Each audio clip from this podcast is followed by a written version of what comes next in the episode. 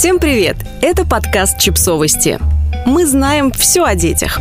Что делать, если ребенок общается с кем-то в тайне от родителей? Если вы родитель подростка, сил вам, то о его личных границах вы, скорее всего, слышите каждый день. Если у вас ребенок помладше, тоже скоро обязательно услышите. Соблюдать их важно и нужно. Но когда ребенок любого возраста тщательно заметает следы и скрывает нового друга, возникает много вопросов. Читать переписки, нарушать те самые границы. Сидеть и ждать, ловить нервные срывы и, возможно, упускать возможность предотвратить какую-то неприятность. Мы решили выяснить, почему дети стремятся заводить тайную дружбу и как вести себя родителям в такой ситуации. Разобраться в проблеме помогла психологиня и специалистка по работе с подростками Ксения Денисенко.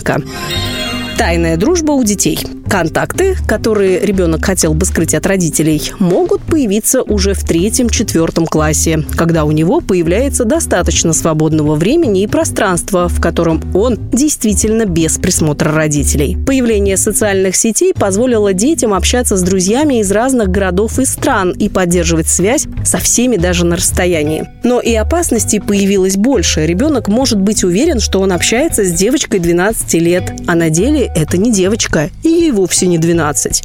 Первое, что нужно сделать родителям при расширении границ этой самой свободы – проговорить с ребенком правила безопасности в сети и регулярно интересоваться его социальной жизнью. Но не давить, а именно интересоваться и делать это очень искренне. Ребенок должен быть уверен, даже если он попадет в какую-нибудь не очень приятную историю, родители не будут его ругать, а поддержат. Его не лишат телефона и доступа в интернет, а постараются защитить и подумать, как лучше поступить в той или иной ситуации, как избежать ее повторения.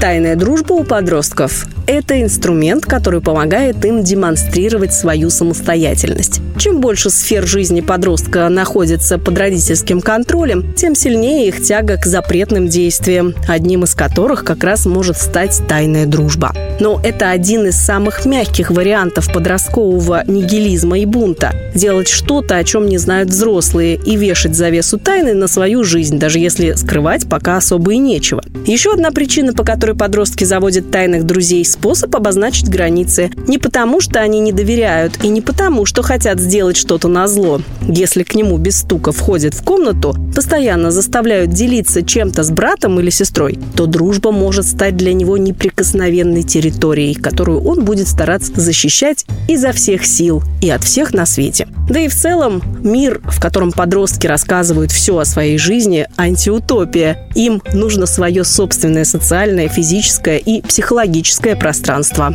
еще момент. Постоянные допросы родителей чаще всего раздражают подростков. Они хотят, чтобы им доверяли и рассказывают вам то, что считают нужным.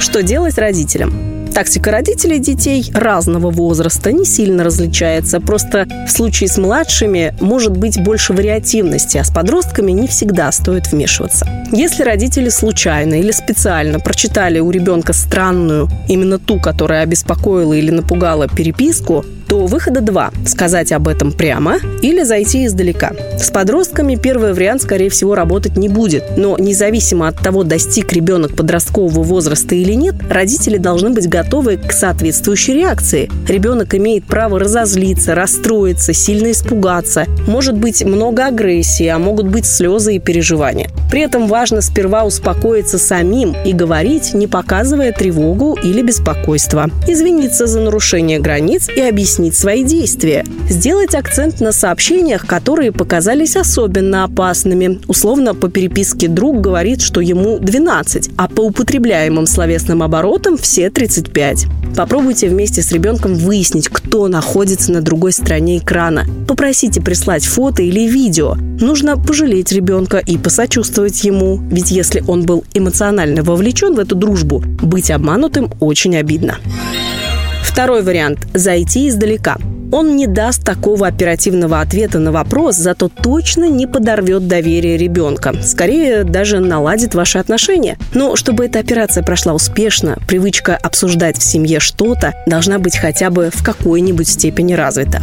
Можно узнать, почему он стал много времени проводить в социальных сетях, что его там заинтересовало так. Предположить, что он подружился с кем-то и, может быть, даже предложить помощь в организации встречи. Мы говорим именно про социальные сети, потому что узнать о тайной дружбе ребенка в них и распознать собеседника намного сложнее. Если он просто часто ходит гулять, об этом всегда можно спросить напрямую. Но опять же, из искреннего интереса. Узнать, что за девочку, мальчика вы увидели вместе с ребенком из окна, когда развешивали белье. Если мы спрашиваем из страха, ребенок или подросток не будут отвечать, а закроются еще больше. Будут встречаться с другом так, чтобы с балкона их не было видно.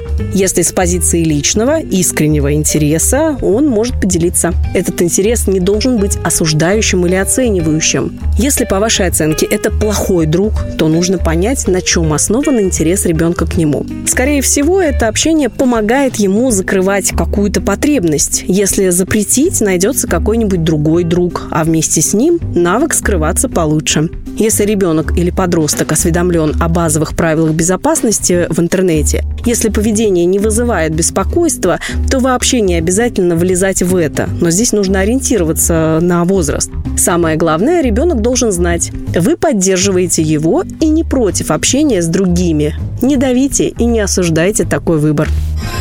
Подписывайтесь на подкаст, ставьте лайки и оставляйте комментарии.